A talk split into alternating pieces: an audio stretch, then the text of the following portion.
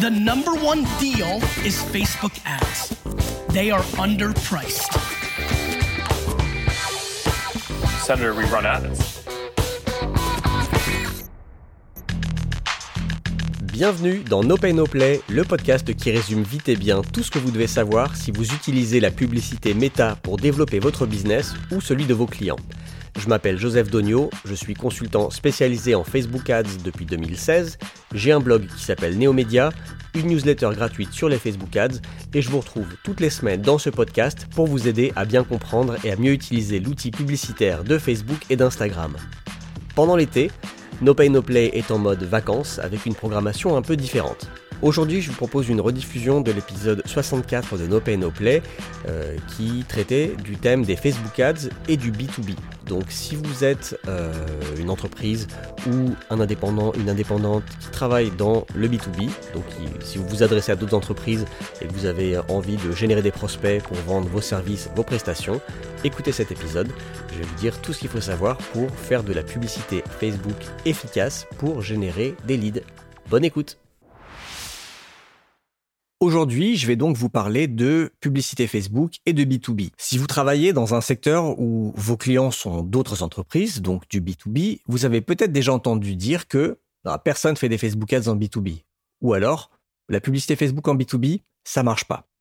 Je peux vous le dire avec certitude, c'est faux. Certes, c'est plus facile de faire des campagnes Facebook Ads réussies quand on est dans un secteur B2C, donc qui s'adresse directement à des consommateurs, mais ça ne veut pas dire qu'on ne peut pas utiliser l'outil publicitaire de Facebook quand on vend des produits ou des services à d'autres entreprises. Personnellement, je connais des boîtes qui vendent des produits digitaux qui s'adressent à des professionnels, notamment des formations en ligne, ce qui est mon cas. Je connais des ONG qui vendent des billets pour des conférences qui s'adressent aussi à des professionnels des cabinets d'experts comptables ou des centres de formation qui génèrent des leads tous les jours grâce à la publicité Facebook. Donc aujourd'hui, je vais vous montrer pourquoi ce sont des idées reçues et je vais vous expliquer surtout comment vous pouvez utiliser les Facebook Ads avec succès si vous êtes une entreprise ou un indépendant qui travaille dans le B2B. On va voir l'importance des signaux collectés, les deux tunnels de vente les plus courants en B2B, le ciblage pour une campagne Facebook Ads B2B, qui est quand même le point critique, et le contenu créatif. Et je vais vous parler d'un modèle qui s'appelle le B2Bob. Allez, c'est parti. Commençons par parler de l'importance des signaux collectés. Toute la difficulté quand on veut faire des Facebook Ads en B2B repose sur le ciblage. Comment est-ce qu'on peut faire pour cibler un développeur de logiciel, une commerciale dans la finance, un coach en nutrition ou une social media manager, par exemple? Parce qu'on n'est pas sur LinkedIn. Sur LinkedIn, on a des possibilités de ciblage pro qui sont très précises. On pourrait cibler, par exemple, quelqu'un qui travaille à un poste commercial dans une entreprise dans le secteur de la finance une entreprise de plus de 50 employés, mais de moins de 200 employés, qui existe depuis plus de 10 ans et où la personne est en poste depuis moins de 5 ans. C'est le genre de choses qu'on peut faire sur LinkedIn. Évidemment, sur Facebook, c'est pas possible. Mais même si on ne peut pas s'appuyer forcément sur Facebook, enfin, on peut, mais vous allez voir, pas de manière aussi évidente qu'en B2C, même si on ne peut pas s'appuyer sur les centres d'intérêt et les comportements de Facebook, on peut quand même faire quelque chose parce que finalement, vous connaissez vos clients mieux que personne et vous pouvez fournir à Facebook des données sur vos clients à travers le pixel ou l'API de conversion, à travers votre CRM et des listes clients ou des listes d'abonnés newsletter, à travers des données de transactions en ligne ou à travers un SDK mobile. Donc, la première chose à faire si vous voulez lancer des campagnes Facebook Ads en B2B, c'est de mapper votre tunnel de vente et de faire correspondre des événements Facebook, des événements standards ou personnalisés à chaque étape du parcours client. Donc la première chose à faire, si vous ne l'avez pas déjà fait, c'est de vous poser la question, quelles sont les différentes étapes du parcours client dans mon entreprise? Par exemple, chez moi, évidemment, il n'y a pas de parcours 100% linéaire et tous les gens qui me contactent ou avec qui je travaille n'ont pas eu un parcours identique, mais grosso modo, ça peut ressembler à ça. Une personne visite mon site web, principalement un article qu'elle a pu soit trouver sur Google, soit sur les réseaux sociaux, soit à la suite d'un épisode de podcast. Elle visite un article, si ça l'intéresse, elle peut s'inscrire à ma newsletter. Elle peut visiter ma page service ou ma page contact. Elle peut ensuite me demander un rendez-vous téléphonique. À la suite du rendez-vous téléphonique, je vais lui faire une proposition commerciale. Et si elle est d'accord, elle va me le dire et on va signer un devis. Voilà, ça c'est un parcours assez classique pour moi. Dans tout ça, quels sont les signaux qu'on peut collecter? Eh ben, du, de la visite d'un article sur mon site jusqu'à la prise d'un rendez-vous téléphonique, tout ça peut être traqué par le pixel Facebook. Après, c'est-à-dire l'envoi d'une proposition commerciale et la signature d'un devis, c'est plutôt des données que moi j'aurai dans mon CRM et que je peux envoyer à Facebook dans des, dans des fichiers. Je ne vais pas revenir en détail sur le paramétrage d'événements de pixels. Si ça vous intéresse, je vous renvoie vers l'épisode 12 de No Pay No Play qui explique tout sur euh, le, pourquoi et le comment du pixel et des événements. Et donc voilà, je voulais commencer par, par dire ça, par l'importance de bien mapper tout votre parcours client, tout votre tunnel de vente et de mettre pas juste un événement quand quelqu'un devient un lead, mais de mettre le plus d'événements possible, d'avoir le plus de granularité possible pour qu'on suive le parcours d'une personne avant qu'elle devienne un lead, après qu'elle soit devenue un lead et jusqu'à la conclusion d'un contrat ou d'une vente, si possible. Je vous ai parlé de mon tunnel de vente. Maintenant, je voudrais vous parler de deux exemples de tunnels de vente assez classiques, assez euh, typiques, traditionnels, qui à mon avis représentent la plupart des boîtes qui travaillent en B2B. Le premier tunnel de vente, il est plutôt orienté produit. Le deuxième est plutôt orienté service. Donc, c'est quoi un tunnel de vente orienté produit? C'est, par exemple, si vous vendez un logiciel. Si vous vendez un logiciel de type SaaS, où quelqu'un peut s'inscrire directement sur votre, sur votre site et s'abonner soit au mois, soit à l'année. Donc c'est quoi un tunnel de vente dans ce cas-là? Ça peut être quelqu'un visite votre site internet, va s'inscrire pour une période d'essai, une période d'essai gratuite en général de euh, quelques jours ou quelques semaines. Il y a tout un onboarding qui va se faire sur votre site et par mail. La personne, vous pouvez traquer le fait qu'elle ouvre, qu'elle utilise le logiciel, qu'elle accède à son dashboard. Et ensuite, le, moment venu de s'abonner à une offre payante, elle va devoir choisir une option de prix et à la fin, elle achète. Là, vous avez plein d'étapes à traquer entre le moment où la personne découvre votre produit sur votre site et où le moment elle achète. Je précise que tout ce que je suis en train de vous dire, vous pouvez le retrouver sur un article sur mon blog. Je vous ai mis le lien dans la description de l'épisode il y a des petits dessins, des petits schémas, ce sera peut-être plus parlant. L'objectif dans ce genre de tunnel, c'est de générer à la fois des prospects pour faire rentrer des personnes dans votre tunnel, mais à la fin, c'est de générer aussi des ventes, puisque la vente se faisant en ligne, il est possible de traquer les ventes directement par le pixel ou par l'API de conversion. Le deuxième type de tunnel de vente en B2B, c'est pour des services, typiquement des prestations clients. Donc ça peut être euh, moi qui vends une prestation Facebook Ads, ça peut être un développeur qui va vendre une prestation euh, de création de site web, ça peut être euh, une photographe qui va bah, vendre une prestation de, shooting photo, ça peut être un cabinet d'experts comptables qui veut générer des prospects pour leur vendre une prestation d'expertise comptable, où en gros tous les mois le cabinet va facturer quelque chose pour gérer la comptabilité. Quelques exemples. Qu'est-ce que ça peut être un tunnel de vente dans ce cas-là? Il peut y avoir euh, une visite sur un site web qui va s'accompagner d'un contenu à télécharger. On peut proposer à la personne de suivre un webinaire.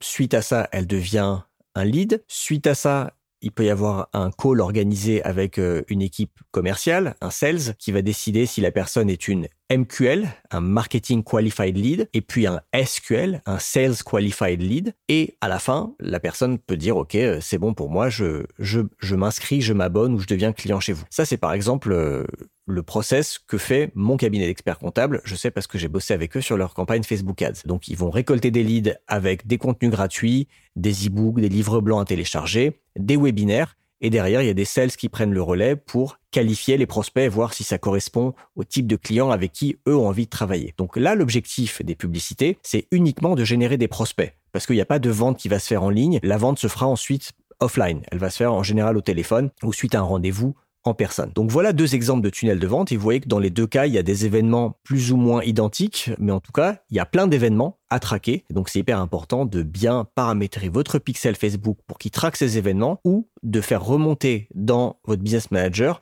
des listes de prospects ou des listes de clients qui vont indiquer à quelle étape euh, du tunnel de vente se trouvent les personnes.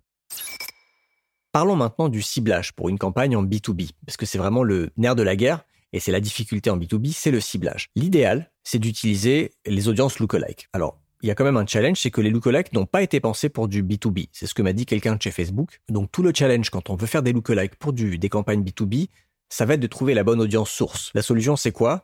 Bah, c'est d'identifier toutes les audiences sources que vous pouvez utiliser, c'est d'en tester et c'est de les renouveler fréquemment. Je vous donne quelques exemples de sources à tester pour générer des audiences euh, similaires. Vous pouvez utiliser des personnes à différents niveaux du tunnel de vente. Donc par exemple, dans mon cas, dans le cas de Neomédia, je peux utiliser comme source pour des lookalikes des personnes qui ont lu un article ou bien des personnes qui se sont inscrites à ma newsletter, ou bien des personnes qui ont visité ma page service. A priori, tous les gens qui visitent ma page service sont des pros et des personnes qui s'intéressent à des prestations Facebook Ads. Donc une lookalike de euh, cette audience est assez qualitative en général. Une deuxième idée, c'est de faire de la segmentation verticale. Donc si vous avez une liste de clients par exemple, plutôt que de faire une lookalike de tous vos clients, ce que vous pouvez faire, mais si vous servez différentes verticales et que vous voulez faire des campagnes pour aller développer chacune de ces verticales, c'est peut-être plus pertinent de faire une liste des clients dans le bâtiment une liste des clients dans le retail, une liste des clients dans la mode ou dans la santé. Si votre CRM vous permet d'exporter ça, vous allez pouvoir uploader ces listes dans Facebook et ensuite en faire des lookalikes. Alors pour faire ça, ça nécessite quand même d'avoir une base client assez fournie pour que chacune de ces sous-listes,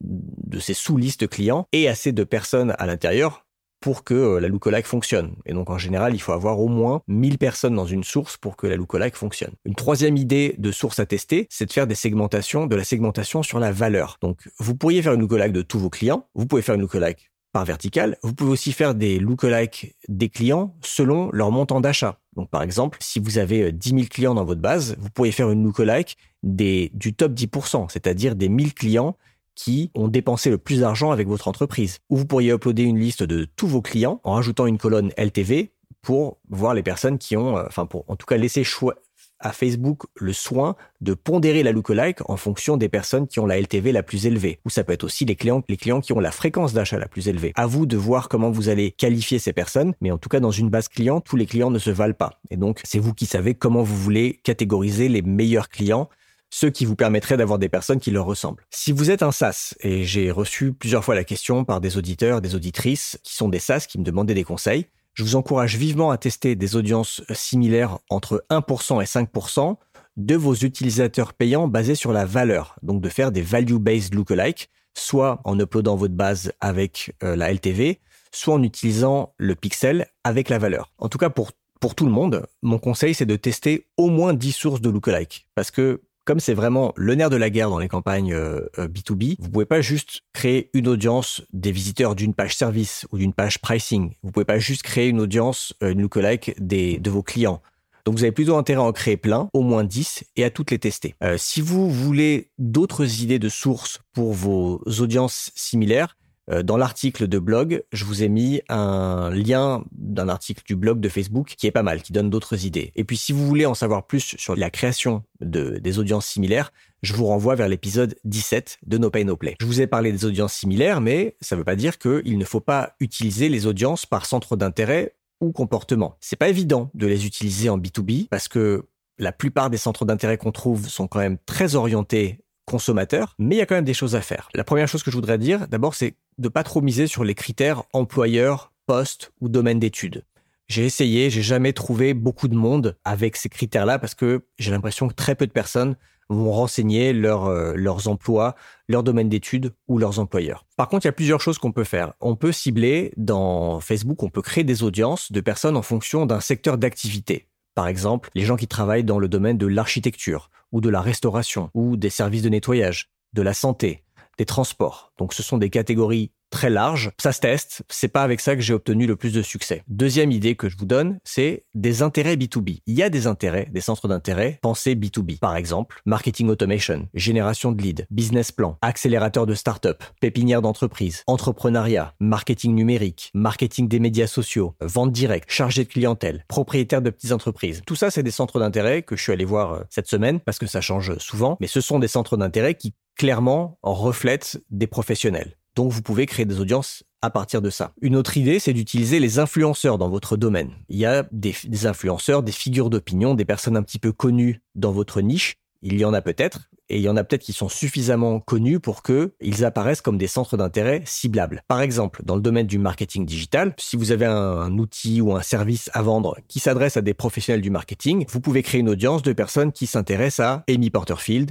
Neil Patel, Ryan Dice, Frank Kern, Marie Forleo, Russell Bronson, Perry Marshall, qui sont un peu des, figures de proue du marketing. C'est très américain. D'ailleurs, il y a que des Américains dans cette liste. Mais en tout cas, les personnes qui s'intéressent un peu au marketing, au SEO, à la formation en ligne, euh, au marketing digital de manière générale, il y a des chances qu'ils connaissent et qui suivent ces personnes-là. Euh, autre idée de ciblage, c'est d'utiliser les lectures, de vous dire quels sont les médias, les blogs, les journaux, les magazines que mon audience de pro va lire. Si vous êtes dans le domaine de la tech, vous pourriez par exemple cibler les personnes qui s'intéressent ou qui lisent Fat Company, TechCrunch, The Verge, dont je parle souvent, CNET. Tout ça, ce sont des médias qui, a priori, sont lus par des gens qui travaillent dans le domaine de la tech, qui soient développeurs, marketeurs ou d'autres postes dans la tech. Vous pouvez aussi cibler les outils.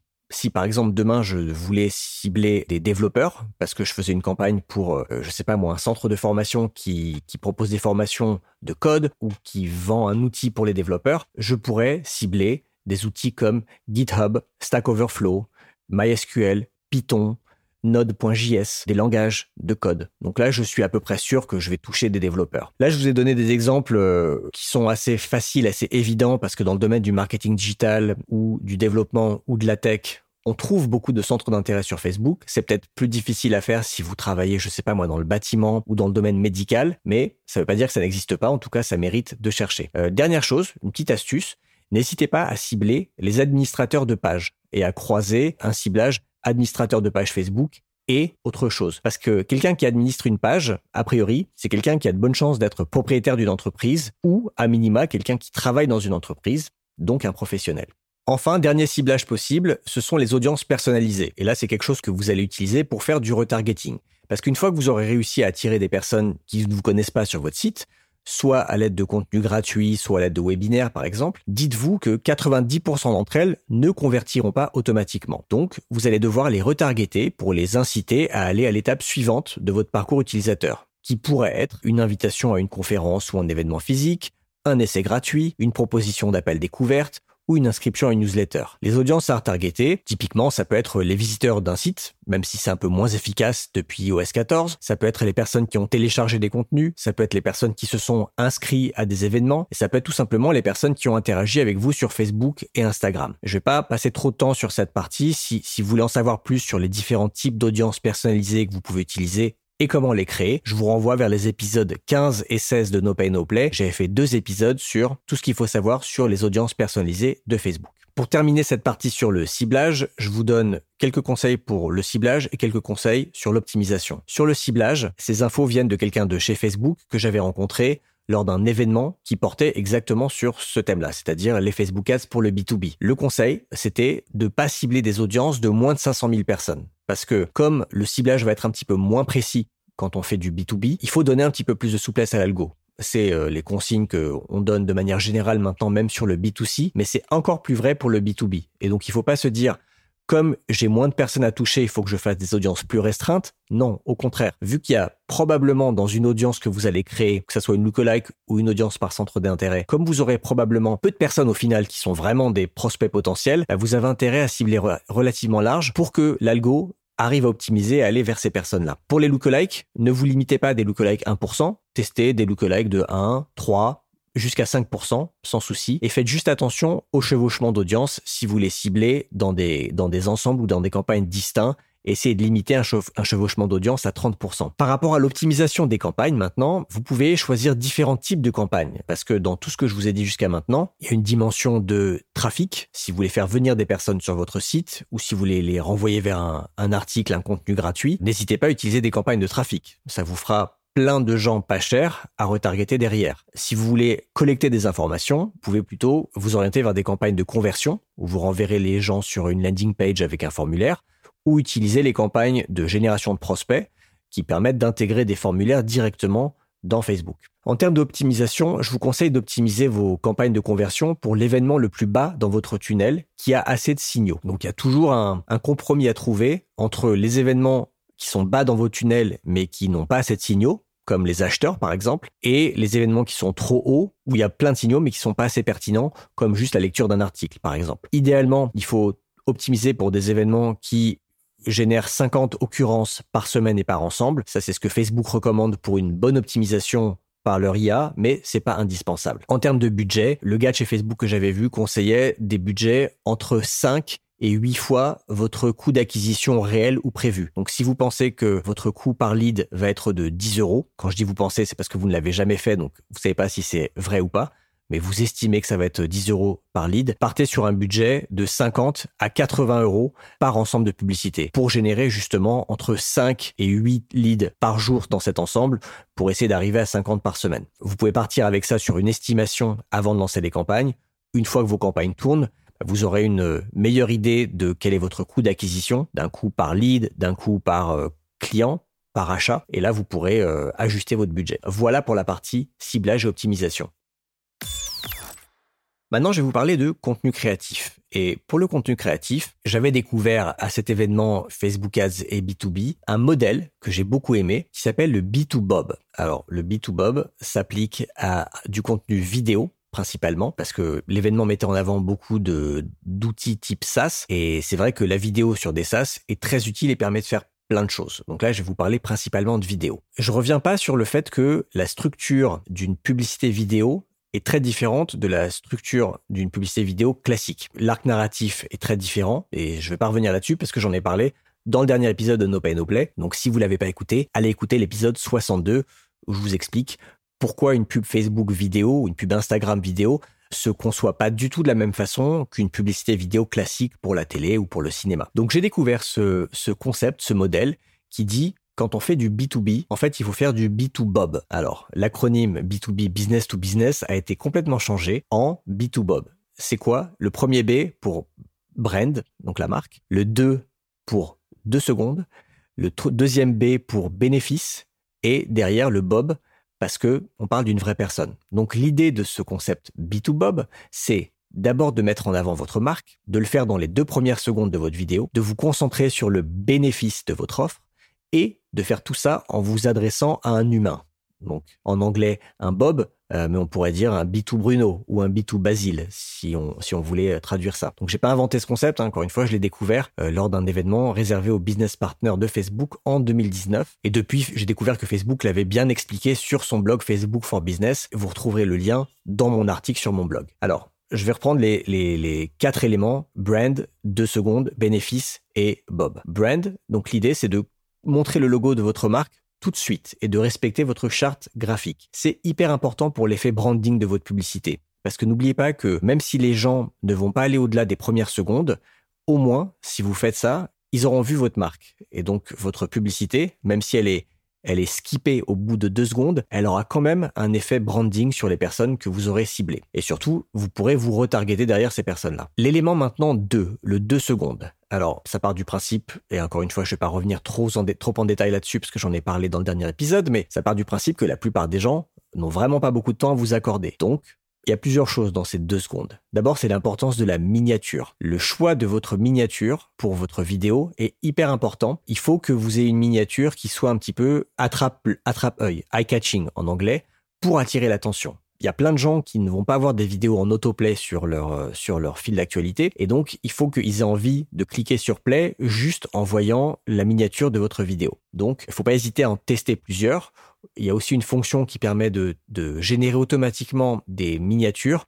Je vous avoue que je n'ai jamais fait de test comparatif entre cette option miniature automatique et des miniatures manuelles, donc je ne peux pas vous dire laquelle est la meilleure. Ensuite, dans cet élément de 2 secondes, pensez à commencer votre vidéo par un élément thumb stopping, un élément qui va faire arrêter le pouce, qui stoppe le pouce pour attirer l'attention. Donc ça peut être quelque chose de drôle, d'étonnant, quelque chose qui déclenche une émotion. Et ensuite, vous pouvez poursuivre avec un élément un peu plus informatif, comme par exemple une démo produit ou euh, quelque chose où vous montrez une fonctionnalité phare de votre produit. Comme ça, les personnes ciblées, elles sont accrochées par le début de la vidéo par quelque chose d'un peu étonnant, et ensuite, elles apprennent quelque chose sur votre produit. Faites attention quand même à ne pas trop focaliser le message de la vidéo sur l'émotion ou sur l'humour. Parce que si vous faites ça, vous risquez d'attirer une audience moins pertinente, des gens qui vont pas spécialement être intéressés par votre produit, mais qui vont trouver votre vidéo rigolote. On n'est pas là pour amuser la galerie, on est là quand même pour essayer d'informer les gens sur un produit pour derrière générer des prospects ou vendre. Euh, si vous voulez voir des exemples de ce que je suis en train de dire, des exemples de, de vidéos efficaces pour faire du thumb stopping, et je vous ai mis dans mon article un lien vers des publicités de plusieurs entreprises. Il y a promo.com qui fait, qui est un outil de création de vidéos, Elementor, une surcouche WordPress, ou de Monday.com qui est un outil de gestion de projet. Et là, vous avez euh, des vidéos qui commencent toutes par un élément assez rigolo. Vous avez des cookies qui dansent dans un four, un bonhomme en ballon de baudruche, vous avez un sorcier avec un serpent dans un cadre. Tout ça, c'est pour vendre des outils SaaS. Donc, je vous encourage vraiment à aller voir ces vidéos, ces exemples de vidéos. Troisième élément du B2Bob, c'est le deuxième B, le bénéfice. Une fois que vous avez accroché l'attention de votre prospect avec un élément thumb stopping, je n'ai pas trouvé de meilleur mot en français, il faut que vous lui montriez un bénéfice de votre produit ou de votre service. Il faut que vous montriez au client ce qu'il pourra faire très concrètement s'il achète chez vous. L'idée, ici, c'est de, se concentrer sur un seul bénéfice et pas de dérouler un argumentaire de vente. Le, format vidéo de 15 secondes n'est pas le plus adapté pour faire ça, vous en conviendrez. Donc des exemples de bénéfices, ça peut être une promesse, par exemple, économiser 4 heures par semaine, trouver les meilleurs CM du marché, remettez de l'ordre dans votre gestion de projet, piloter vos équipes à distance sans stress. Tout ça, c'est des promesses que vous pouvez faire où les gens vont tout de suite comprendre quel est l'intérêt pour eux dans votre produit. Un autre exemple de bénéfice, bah, c'est de le faire à travers une démo produit. Par exemple, Monday.com, qui est un outil de gestion de, projet, a dans une de ses pubs euh, une accroche qui dit créer le workflow de votre équipe très très vite. Vimeo Create, euh, dont vous pouvez voir aussi les exemples sur mon article, a une accroche qui dit créer des vidéos incroyables en quelques minutes. Donc là, vous avez la promesse, le bénéfice client qui est immédiat. Juste un petit mot, faites attention à bien sous-titrer ce type de vidéo démo pour qu'on comprenne ce qui se passe, surtout quand c'est des logiciels ça peut être pas mal d'avoir une voix off qui décrit euh, ce qu'on peut faire, mais c'est bien aussi d'avoir des petites apparitions de texte, des bulles de texte par exemple, ou des sous-titres qui vont expliquer ce qui est en train de se passer. Enfin, le dernier élément de ce modèle B2Bob, c'est Bob. Alors moi j'aime bien le fait d'avoir mis Bob au lieu de business dans B2B. Parce que on a tendance à oublier ça quand on fait euh, de la publicité euh, en B2B, on a tendance à oublier qu'on s'adresse à des humains. Et on se dit, ah, je cible des entreprises. Je cible une espèce d'entité informe, impalpable, qui est une entreprise. Non, n'oubliez pas que, même en B2B, vous vous adressez à des humains. Vous allez essayer de résoudre les problèmes de vraies personnes. Il se trouve que ces personnes travaillent dans une entreprise et qu'elles peuvent effectuer des achats pour le compte de ces entreprises, mais ça reste des personnes, ça reste des humains. Donc, vous pouvez, par exemple, mettre en scène des problèmes qu'on connaît tous, de manière très humaine pour que les personnes qui vont voir votre pub se sentent concernées. Pour ça, vous pouvez par exemple mettre votre héros ou votre héroïne, entre guillemets, au centre de votre pub.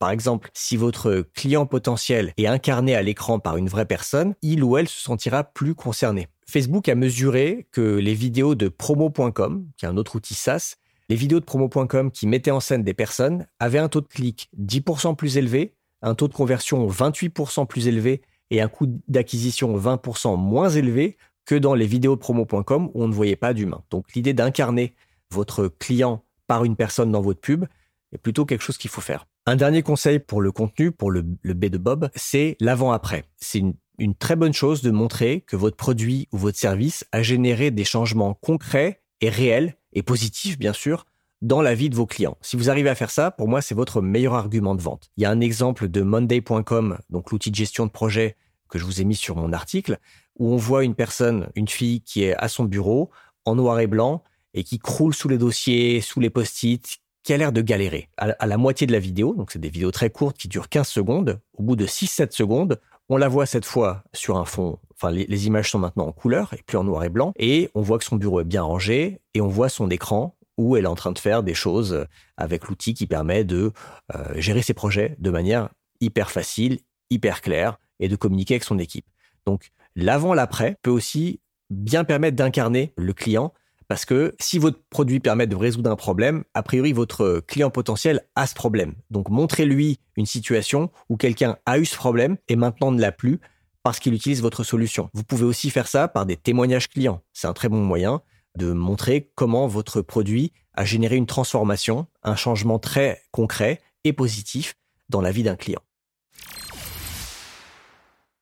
Voilà, j'espère vous avoir convaincu que la publicité sur Facebook en B2B c'est possible. Il y aura encore beaucoup de choses à dire sur les différents contenus qu'on peut mettre à différents stades du tunnel de vente, en retargeting, en milieu tunnel, en bas tunnel, mais ça fera un épisode trop long donc je vais m'arrêter là. Il faut quand même pas se voler la face et se rappeler que c'est un peu plus difficile de faire des Facebook ads en B2B parce que l'outil n'est pas trop conçu pour ça euh, à l'origine. En tout cas, la majorité des centres d'intérêt qu'on peut utiliser pour créer des audiences sont orientés consommateurs, mais c'est pas impossible.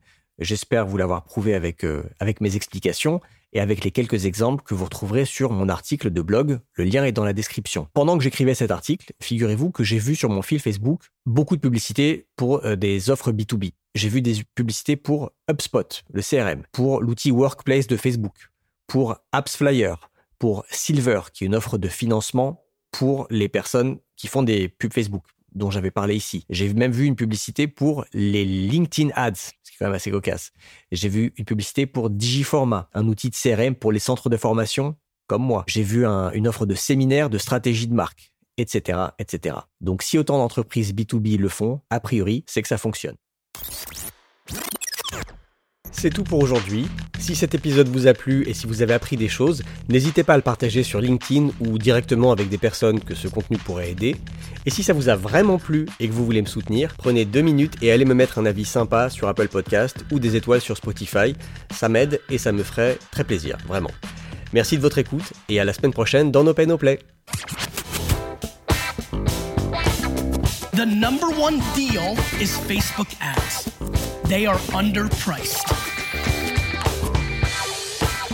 Senator, we run ads.